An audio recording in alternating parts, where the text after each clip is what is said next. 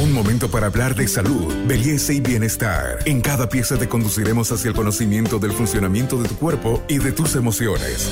Para avanzar hacia una mejor versión de ti mismo, esta es una sana idea de Pharmacore para que te mejores.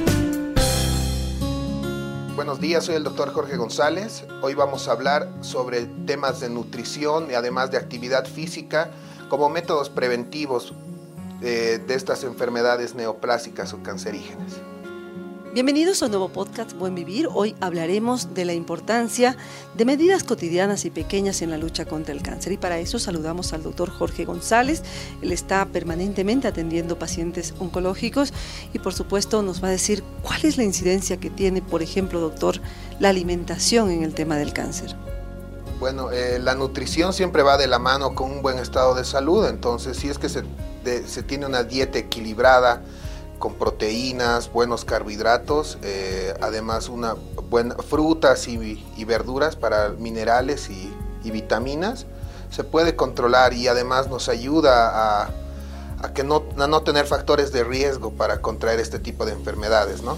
¿Podemos nosotros hacer una clasificación, por ejemplo, doctor, de alimentos amigos del cáncer? En este caso, los alimentos dañinos que pueden deteriorar nuestras células y llevarnos a estados de enfermedad, no solamente cáncer, sino en general otras enfermedades.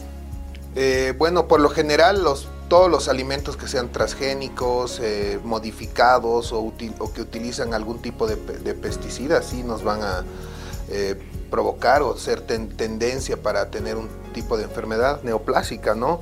Pero así un alimento como tal que nos dé cáncer, no, no tenemos. Y si hablamos al revés, de alimentos que pueden ayudarnos a combatir enfermedades, entre ellas el cáncer, ¿cuáles son los que están encabezando la lista, doctor? Bueno, eh, siempre tiene que ir de la mano eh, la proteína, que bueno, eh, viene de las carnes, de la clara del huevo, también de algunas legumbres, ¿no? Como la lenteja, los porotos, del garbanzo, ¿no? Que ese sería un tipo de proteína vegetal, que eso nos ayuda a que el paciente tenga una buena masa muscular y eso también evita, ¿no? Que, que contraigamos enfermedades crónicas.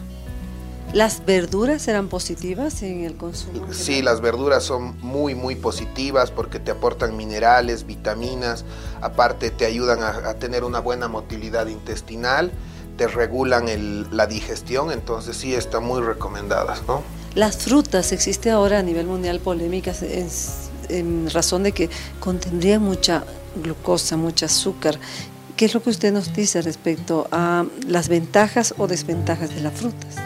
Bueno, las, las frutas sí tienen muchas vitaminas, muchos minerales, fibra, pero bueno, habría que ver, eh, depende del paciente también, si tiene alguna tendencia a ser diabético, alguna, algún tipo de antecedentes de hiperglicemia, sí habría que ver eh, una disminución de, del consumo de frutas, pero más que eso no, no está contraindicado en el, en el cáncer. Este podcast es una sana idea de Pharmacorp. Y respecto a todo lo que consumimos, doctor, eh, siempre la pregunta, ¿por qué resulta el alcohol siempre contraindicado? Y en todas las enfermedades los médicos dicen, por favor, que abandone el consumo de alcohol. Bueno, eh, el alcohol eh, hace un metabolismo hepático también, entonces si es que el paciente está con algún tipo de tratamiento o necesita algún tipo de, regeneración que tiene que ser hecha por, eh, a nivel hepático, eh, sí va a perjudicar el consumo de alcohol porque el hígado hace como que la filtración y la limpieza a través de, todas las sustancias nocivas del alcohol y eso evita que nuestro cuerpo se limpie, ¿no? Entonces sí está muy contraindicado el, el abuso de alcohol, ¿no? En muchos eh, casos se señala que el alcohol, por ejemplo, puede eh, no solo dañar el tema mental o de razonamiento, sino que ralentiza los órganos. ¿Es cierto de que puede existir la posibilidad de que dañe la funcionalidad perfecta y exacta que deben tener nuestros órganos? Eh, sí, porque al, al que el hígado esté cambie sus funciones para limpiarlo del alcohol, se, deja a un lado lo que debería regenerar, una función adecuada de los riñones, el páncreas, se te puede hacer un hígado graso, ¿no? Siempre todo en exceso nos va a hacer daño, ¿no? Y el alcohol al ser nocivo, eh, el consumo elevado nos va a causar algún tipo de enfermedad, no solo cáncer, ¿no? En esta misma línea de sustancias nocivas, ¿qué ocurre con el tabaco que siempre refieren ustedes los médicos que trabajan con cáncer que es, puede ser detonante de muchos tipos de cáncer. Sí, es uno de los factores de riesgo que, bueno, es una pregunta muy frecuente si es consumidor de tabaco o no. Eh, al tener varios elementos químicos y nocivos para nuestra salud, eh, te puede afectar a los pulmones, te puede afectar al sistema digestivo, empezar con una gastritis leve, no solo darte una enfermedad neoplásica o cancerígena, ¿no? Te puede dar, no sé, eh, una bronquitis crónica, eh, varios, varios tipos de enfermedades, entonces claro que es muy nocivo el tabaco para nuestra salud y no es recomendable. Doctor, y si hablamos ya de las cosas positivas, ustedes siempre hacen eh, referencia al sedentarismo, cómo va dañando el cuerpo y por supuesto afectando la salud. ¿Qué es lo que hace el sedentarismo versus a la ejercitación del cuerpo, por ejemplo?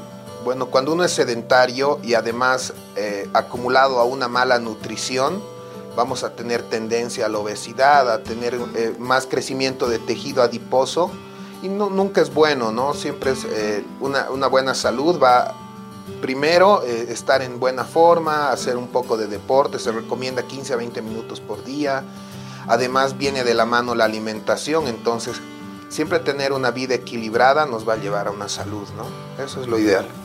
Doctor, y finalmente en este mes del cáncer, de lucha contra el cáncer febrero, ¿cuáles son las recomendaciones con las que usted se dirige a la población boliviana y quienes nos estén escuchando a través de estos podcasts?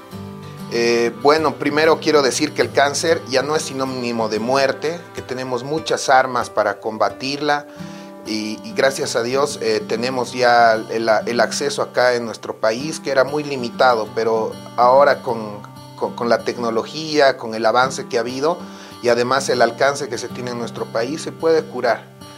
Se puede llevar a mucha cronicidad la enfermedad y que el, paciente viva con muy buena calidad de vida. Eso es nuestro objetivo más que nada. Soy Carmen Melgar, y hemos hablado sobre la importancia de la nutrición, la ejercitación y abandonar los hábitos nocivos para luchar contra el cáncer. Con nosotros será hasta un próximo podcast. Buen vivir. Hasta aquí llegamos hoy. Síguenos en nuestras redes sociales de Facebook, Instagram y en nuestra revista digital Buen Vivir. Esta es una sana idea de Farmacor.